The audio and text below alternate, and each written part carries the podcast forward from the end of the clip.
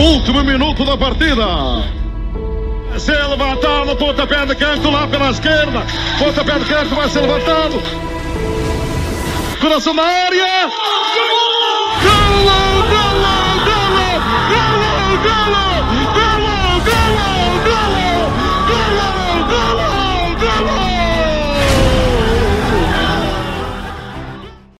Olá, viva, sejam todos muito bem-vindos a mais um episódio aqui no Coração do Mundo. Desta vez o episódio número 6 para falarmos dos primeiros jogos da segunda jornada deste campeonato do mundo. Jogos que começaram hoje no Grupo A, com o Senegal vencer a seleção do Qatar por 3 bolas a uma e os Países Baixos a empatarem a um gol com a seleção do Equador e também existiram jogos no Grupo B. Eh, O país de Gales perdeu frente à seleção do Irão, de Carlos Queiroz e de Mehdi Taremi e a Inglaterra empatou no último jogo do dia frente aos Estados Unidos. Comigo hoje tenho Afonso Santos, a redator no Bola na Rede e também jornalista estagiário no Público. Afonso, seja muito bem-vindo e eh, já te passo a palavra para falarmos eh, sobre o primeiro jogo do Grupo A. Este Qatar-Senegal já era expectável que o Senegal eh, fosse ganhar este jogo, tendo em conta a exibição, diria que fraca, eh, do Qatar na primeira, na primeira jornada.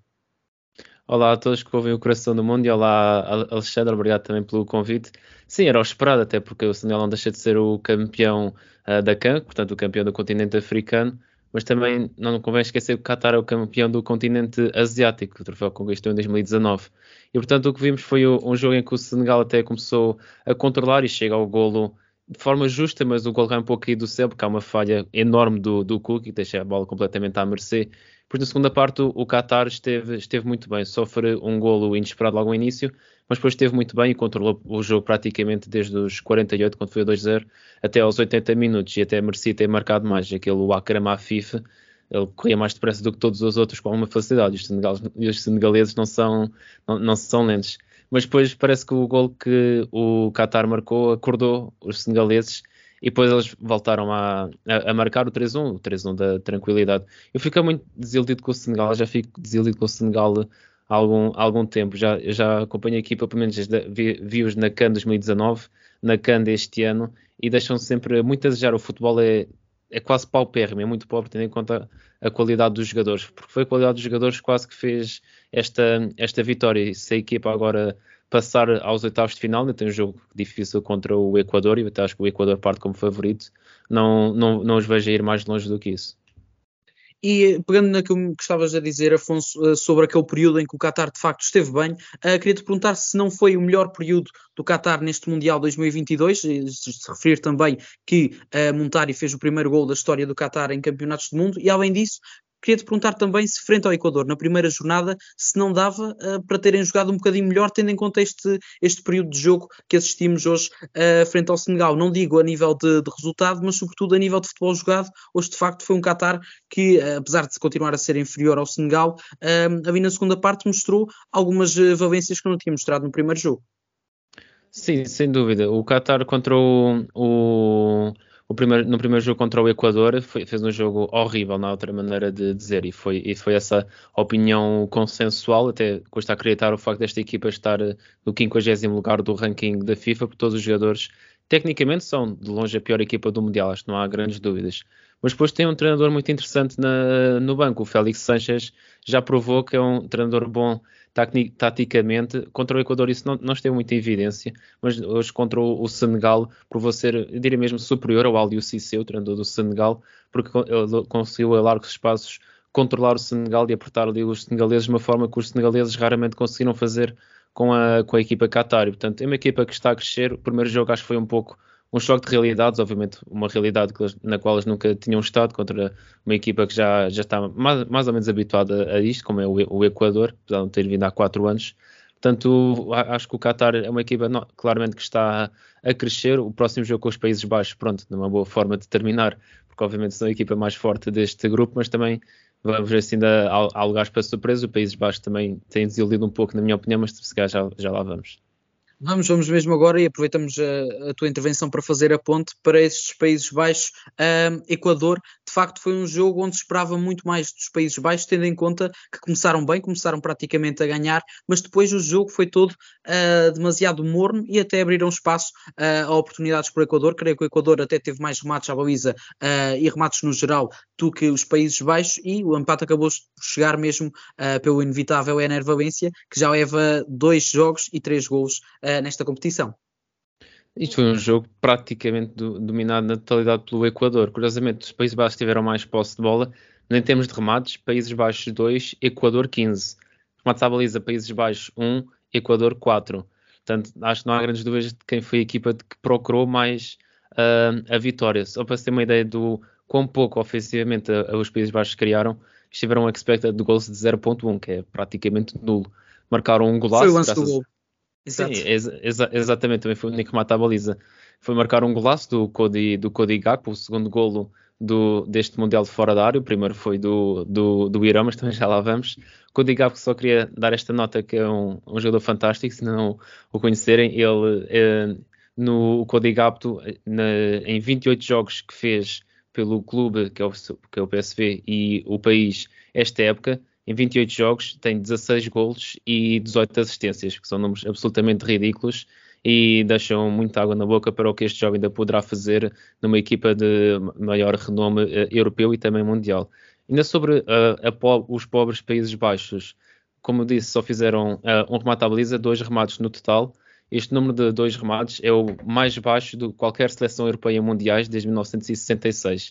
E já no jogo contra o Senegal, também acho que deixaram muito a desejar, porque o Senegal no, na segunda parte até está muito perto do golo e depois o, as Países Baixos marcam em dois, em dois lances de, de contra-ataque. Portanto, eu tinha muita esperança para, esta, para a laranja mecânica, mas para fazer a piada simples, mas que se adequa bem a esta equipa, tem sido uma laranja com pouco sumo.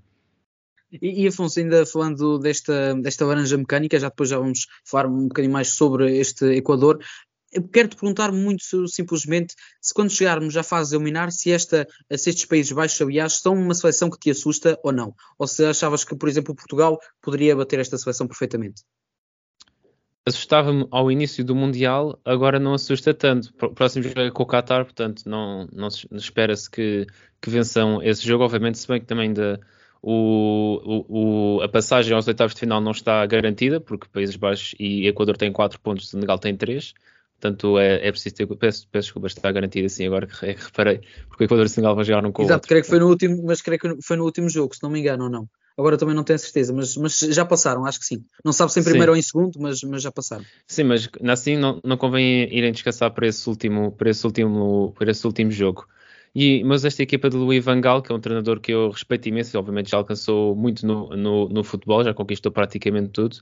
Uh, esta equipa tem deixado bastante, bastante a desejar porque metia um pouco mais bem ao início.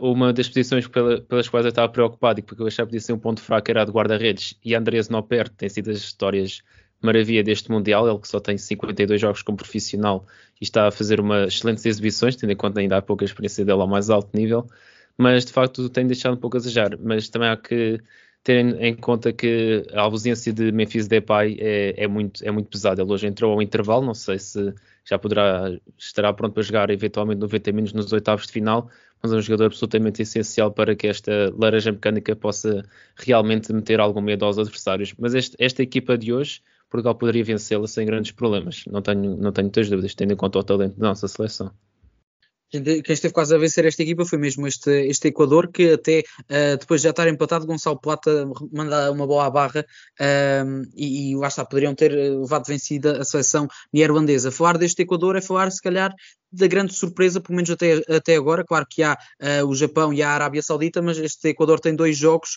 uh, uma vitória e um empate frente ao grande favorito deste grupo. E é uma seleção, diria que, agradável de ver. Não sei se concordas, Afonso. Sim, sim, eles já fizeram uma qualificação para o Mundial muito boa, estava só aqui a, a confirmar. Frente do Chile e da Colômbia que ficaram de fora. Exato, está aqui a confirmar, ficaram em quarto, portanto, no, na qualificação sul-americana, atrás de Brasil, Argentina e com menos dois pontos que o Uruguai, à frente de Colômbia e de Chile, por exemplo, normalmente seriam mais favoritas. O, Colômbia, o Equador, que, só para recordar, no ranking FIFA está no lugar 44, os Países Baixos no lugar 8. Neste jogo o Equador foi, diria até mesmo su superior. E sobre e falar de, do Equador, de facto também um pouco falar da Ener Valência. Ener Valência que com o, o gol que marcou hoje, neste momento em mundial, em mundiais, já tem mais golos marcados do que nomes como Raul, Zidane, Romário, Garrincha, Platini, Roger Mila, Higuaín, Lukaku, Cavani. Portanto, é mesmo é daqueles jogadores que às vezes as pessoas só se lembram a cada quatro anos ou a cada mundial, como é um pouco o Ochoa no México, mas ele uh, parece que brilha mesmo quando a, as luzes também estão mais focadas em todos, o, em todos os jogadores. Gonzalo Plata também tem sido um jogador interessante de se acompanhar, obviamente muito talentoso, mas que tarda em, em vingar todo esse seu talento, mas quase dava aqui a vitória uh, aqui ao Equador frente aos Países Baixos.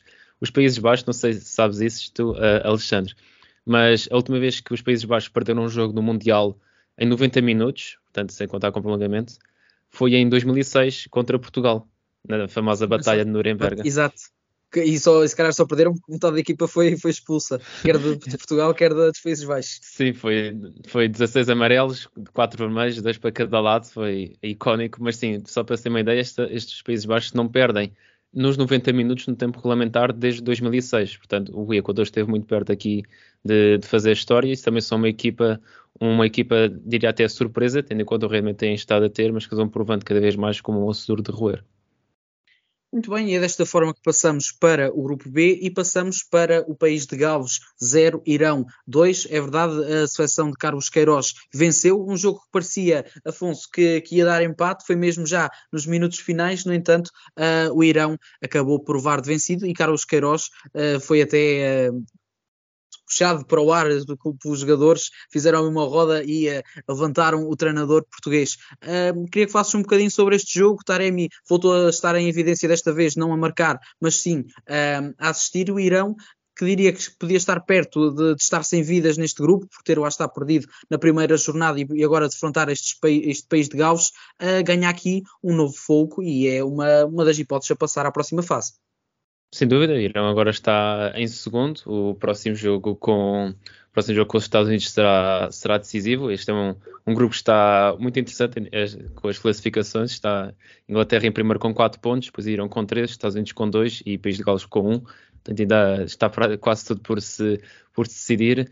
E, e, o, e o Irão acaba, e a, a, equipa de Carlos Queiroz acaba por merecer a vitória. Fez mais remates no total, fez mais do dobro dos remates que o País de Gales, 21 contra 10 dobro dos remates à baliza, 6 contra 6, também criou mais expected goals, portanto acho que isso são tudo dados que provam que o Irão foi a equipa que acabou por procurar mais a vitória, mas a vitória, claro, que só acontece devido à expulsão de Hennessy, com uma entrada, não vou dizer assassina, porque felizmente o Taremis ficou bem, mas muito, muito perigosa, logo que não, não acertou com, com a sola da, da bota em nenhuma parte do, do Tarem, ou, ou na cabeça, ou noutra parte pior, eu até fiquei chocado quando o guarda-redes, quando o violência fiquei chocado quando o árbitro deu amarelo à primeira vista, mas depois foi ouvido ao árbitro e depois não teve dúvidas em dar o vermelho. E depois o Irão partiu para cima, percebia-se claramente que esta equipa do país de Gales era um dragão ferido e chega ao, ao, à vantagem com, com bastante mérito. O primeiro gol da partida do Chesmi foi o primeiro gol fora da área de todo o Mundial, foi, foi, nesta, foi nesta partida e depois Taremi. Acho que tivemos hoje também o um primeiro gol de canto, desculpa interromper, mas acho que o gol uh, do Senegal, o segundo gol, acho que foi o primeiro gol de canto, se não estou em erro, deste, deste Mundial. Ou pelo menos não era muito habitual.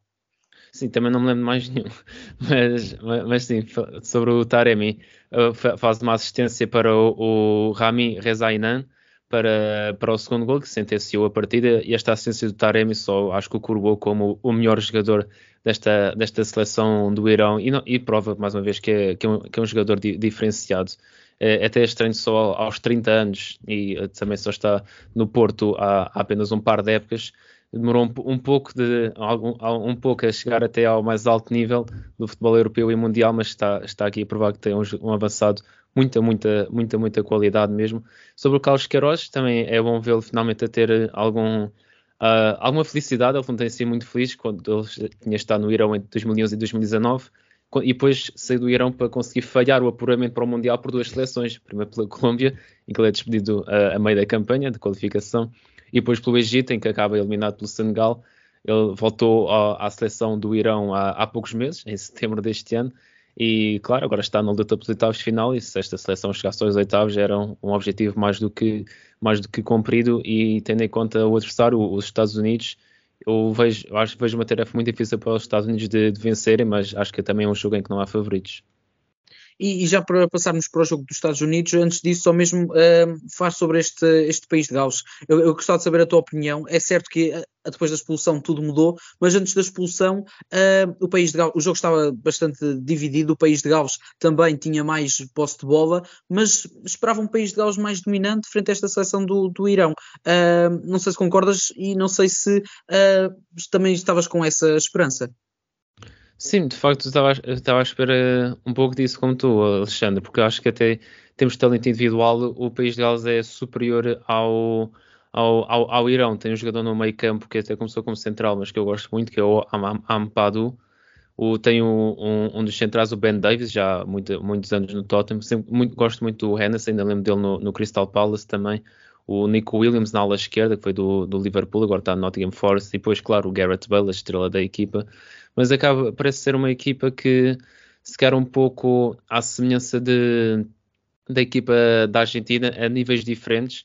O que eu quero dizer com isto é que são duas seleções que têm bastante talento individual, mas chega a ser difícil conjugar esse talento e tirar o melhor partido de todos, como foi um pouco assim com o jogo da Argentina contra a Arábia Saudita, e um pouco do que se tem visto com esta seleção do, do país de Gales, na minha opinião, já no, no, no outro jogo contra o, os Estados Unidos. Uh, começaram mal na primeira parte, não fizeram uma boa primeira parte, depois sim, mereceram chegar ao, ao empate, mas só marcaram de penalti, depois neste jogo também não criaram um perigo su suficiente, uh, 0.9 em termos de expected goals, para, também para para conseguirem chegar ao golo e acabam por ser um, um justo perdedor, por assim dizer.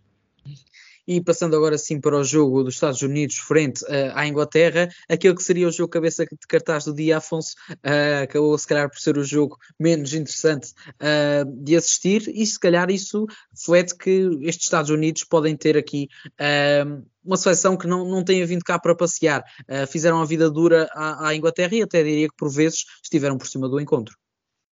Sem dúvida, sobretudo na segunda parte, mas de facto, no geral, este jogo foi um. Lá está, não outra maneira de dizer, foi bastante entediante a, a espaços também. E, mas saindo aqui dois dados curiosos. Foi o segundo jogo deste Mundial sem cartões, mostrados pelo árbitro. Portanto, essa é uma, uma estatística depois para, para, ir para os livros. E também foi a terceira vez que estas equipas se encontraram na, na seleção. E, e desculpa por-te agora alguma pressão, mas desse, desses, destes três encontros entre, entre, Inglaterra e Estados Unidos, quantos é que venceu a Inglaterra? Claro, uh, pronto, hoje empatou e nos outros dois. Pois, para me estás a colocar a pergunta desta forma, acredito que tenham sido bem poucos, se calhar até mesmo nenhum. Aposto em se calhar dois empates, ou não? Não, uh, os, Estados, os americanos ganharam em 1950 e empataram depois em 2010. Portanto, Inglaterra nunca até Foi aquele, até foi aquele jogo polémico que o Lampard marca e a bola de facto bate no poste, entra, mas sai uh, e, e, o árbitro não marca gol, não tenho certeza. Isso foi contra a Alemanha. Isso foi contra a ah, Alemanha. Ah, ok, ok. Então, então estou a fazer sim, a confusão. Sim. Mas foi no mesmo Mundial, se não me engano. Sim, sim, foi no mesmo Mundial. Sim, mas esse, esse, esse gol, gol, do Lampard, que não foi assinalado, mas mal, foi contra a Alemanha. Pois a Alemanha venceria o jogo por 4-1. Ainda estar a ver esse jogo em direto. Mas sim, a primeira vitória de, de, dos norte-americanos sobre os ingleses foi em 1950, quando obviamente os ingleses eram os favoritos e os norte-americanos a uma equipa praticamente de amadores. E até há uma história curiosa deste jogo. Os Estados Unidos venceram por 1-0, para a altura de 1950 a informação passava muito por, eh, por telegramas, e quando veio o resultado final 1-0, houve jornais que assumiram que era um erro e que a Inglaterra tinha ganho sim 10-0. é só uma curiosidade. As voltas. Exato, é só uma curiosidade deste Mundial, falando do, deste, deste jogo mais recente. Sim, os Estados Unidos, acho que se pode dizer que no final até mereciam mereciam a, a, vitória. Na minha opinião, o melhor jogador da partida é o sempre mal amado, foi o sempre mal amado Harry Maguire. Acho que esteve muito, muito competente defensivamente, sempre a, a cortar bolas, forte também em bolas paradas também e na, na marcação, a fazer interseções também. Um jogo muito competente, mas quando o melhor jogador de uma equipa é um central, acho que também diz um pouco da produção ofensiva dessa equipa. Tens Sterling, tens Bukayo Saka, o próprio Jude Bellingham, que no outro dia até estive, estive a escrever um artigo interessante dele para, para o público, em que disse que aos 19 anos já é um senhor jogador, acho que não há muitas dúvidas disso. Harry Kane, muito, Harry Kane, muitos furos abaixo, mas Mount acho que para, já não justifica a titularidade para mim, não percebo como é que Phil Foden... Era, era isso que te queria perguntar, exatamente, é, era mesmo para aí, Phil Foden, achas que era titular de caras neste, neste 11? Eu, a partir, quero saber a tua opinião. Exato, à partida para o Mundial, sim, eu colocá-lo no, no, no meu 11 e depois de ver dois jogos de Mason Mount a titular, uh, sim, já. certeza. Exato. E, e, atenção, eu gosto muito do Mason Mount, mas acho que gosto mais do Phil Foden e sobretudo nesta, nesta equipa de Inglaterra em que desespera por alguma força criativa e Phil Foden, Mason Mount pode ser essa força, mas não está a ser. Phil Foden é uma excelente, excelente alternativa. E no final da, da partida, de facto, os americanos estavam mesmo ali a, a aportar com, com os ingleses, quase podiam ter saído com, com a vitória. E Afonso, para fecharmos a análise dos jogos de hoje, no, no, fim da primeira jornada, a Inglaterra se calhar foi uh, colocada num, uh, num, patamar de muitos eventuais favoritos a vencer uh, este Mundial. Agora diria que baixou alguns furos. Quero saber, na tua opinião, em que patamar é que, é que esta Inglaterra se encontra? Se achas que podem chegar muito longe, se achas que são candidatos ao título, se achas que não vão ter assim grandes hipóteses, quero saber a tua opinião apesar de os ter criticado agora recente, nestes últimos minutos, eu acho que se a Inglaterra, tudo o que for chegar a ficar eh, eliminado antes das meias finais, será uma enorme desilusão. Porque há, há quatro anos chegaram às meias finais, quando excederam as expectativas, agora só têm motivos para, no mínimo, igualarem esse, esse resultado. Portanto, acho que têm mais do que capacidade. E no Mundial também as coisas podem mudar muito depressa. Faz um jogo mau, há, a Mundial está, está, cheio de histórias de equipas que perderam jogos no início da competição, depois foram ganhar, está mesmo é recheado de histórias desses, desse género. Espanha em 2010, creio que foi assim. Sim, Perdeu sim. O primeiro jogo e depois embalou perdeu com a Suíça sim um zero na altura. E só, e só, só para dar o teu exemplo, que eu, pronto, como podem já ter reparado, eu adoro a história, a Alemanha em, em, em, em 54, o primeiro jogo perde com a Hungria 8 a 3, depois na final de novo com a Hungria e a Alemanha ganha 3 a 2. Portanto, acho que ainda há espaço para a Inglaterra, às vezes, só trocar um jogador por outro, fazer uma pequena alteração tática suficiente para desencadear uma, uma enorme onda de, de qualidade. E acho que, mais uma vez, se não chegar às meias finais, é um, uma grande desilusão, mas essa é a minha expectativa para a equipa de Gareth Southgate. E ao terem chegado às meias finais uh, em 2018, chegaram à final do europeu, que vale sempre uh, aquilo que vale, é sempre um dado uh, bom de se ter no currículo, diria eu. Afonso, passamos Sim. agora para a última parte deste programa, tentar, tentar fazer aqui uma previsão dos resultados para os jogos de amanhã. Começamos pelo grupo C, temos um Polónia-Arábia Saudita. Sim, só para antes de fazer as previsões, eu só, só quero dizer que normalmente, de vez em quando aposto no, no Total Bola e para, para quem sabe que são 13 jogos mais um, vá, mas normalmente tem 13 jogos. Se eu acertar 7, já fico muito contente. eu estou ali num aproveitamento à volta dos 50%. Tendo em conta este, este meu mau recorde em termos de previsões para o Polónia Arábia Saudita, acho que estão aqui duas equipas em quase extremos opostos. A Polónia, por ter sido uma enorme desilusão, sobretudo em termos de futebol ofensivo, foi uma nulidade completa no primeiro jogo contra o México e depois, claro, o, o facto de Lewandowski ter falhado o penalti contra o melhor guarda-redes de sempre em mundiais, Guilherme Ochoa, uh, não, não, não ajudou. E a, e a, Arábia Saudita, claro, foi a surpresa do Mundial ao, ao, vencer a Argentina, mas também por ser muito competente defensivamente e por ter aproveitado melhor do que ninguém no Mundial até agora, dois remates à baliza, dois golos, as oportunidades que teve, mas no final de contas eu acho que este jogo acabará em empate. E arriscas num, uh, num resultado para esse empate? 0-0, 1 igual? Oh, mais 0 zeros não, porque isso eu acho que não, pá, oh, já são muitos. Se não está bom nesse certo, o, se quem vence ganha um empate, estejam a perguntar resultados.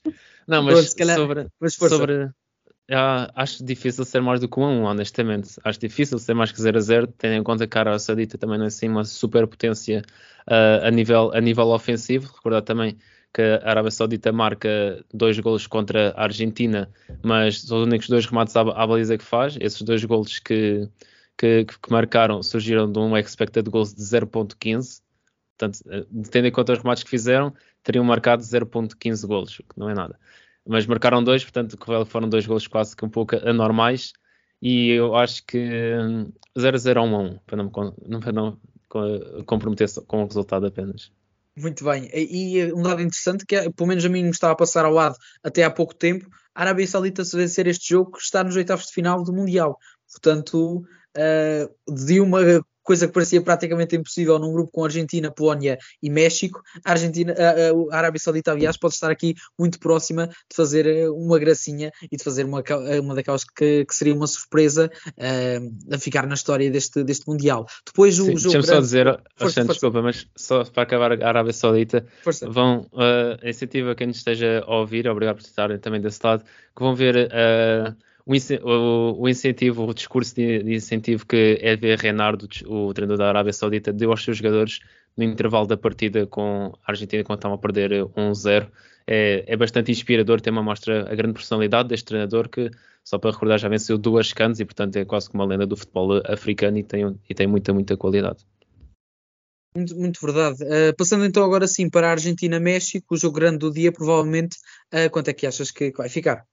Eu não acho que seja um jogo mais interessante que o França-Dinamarca, mas também já são mais... que vai ser, vai ser melhor o França-Dinamarca? São, são, dois jogos interessantes. Acho que não há um que seja claramente o jogo do, o jogo do dia. Sobre o Argentina-México é, é difícil também, porque a Argentina era, era a minha favorita para vencer a entrada para o Mundial, posso admitir. Mas e o, e o México é, é, aquela equipa que é sempre, é sempre um, um osso de roer, é sempre um pouco uma, uma incógnita, mas não, não há ninguém que dê menos luta que, o, que, os, que os mexicanos. Tendo dito isso, uh, eu tenho que. Eu vou acabar por ir um pouco pelo mais óbvio. Acho que a Argentina vai ganhar, mas vai ser um jogo, um jogo muito difícil para, para os dois lados. Muito bem, e uh, passando para o grupo D, uh, temos aqui o jogo. Este sim é que é o jogo cabeça de cartaz, não é Argentina-México, não é França-Dinamarca, é este enorme Tunísia-Austrália. Afonso, uh, quero saber a tua previsão para este clássico do futebol mundial. Já, já sabia que ias, que, que ias dizer isso. Não, sobre o, o Tunísia e a Austrália, acho que foram do, do, o, duas equipas que surpreenderam um pouco a Austrália, porque na primeira parte no jogo a França ainda deu luta e adiantou-se primeiro tendo marcador. A Tunísia, porque no jogo com a Dinamarca, a Dinamarca era a minha aposta para o, a equipa inesperada a chegar longe neste Mundial. A Tunísia até me arrisco a dizer que foi a melhor equipa que a Dinamarca. Tendo dito isso, eu acho que vou apostar numa vitória da Tunísia mas é um jogo pelo qual estou muito dividido e muito equilibrado. É um jogo muito equilibrado e é muito difícil de adivinhar no resultado final. Sem dúvida, é um daqueles jogos de tripla que pode cair para qualquer lado com uma diferença de golos uh, qualquer. Portanto, vai ser um jogo sim, sim. Uh, interessante de acompanhar, apesar de ser, logicamente, o jogo um, que tem as seleções mais abaixo neste, neste grupo e das seleções mais fracas, pelo menos a nível de ranking de, de todo este Mundial. Passando agora para o último jogo, França-Dinamarca. Uh, aqui é um jogo sempre muito, muito interessante.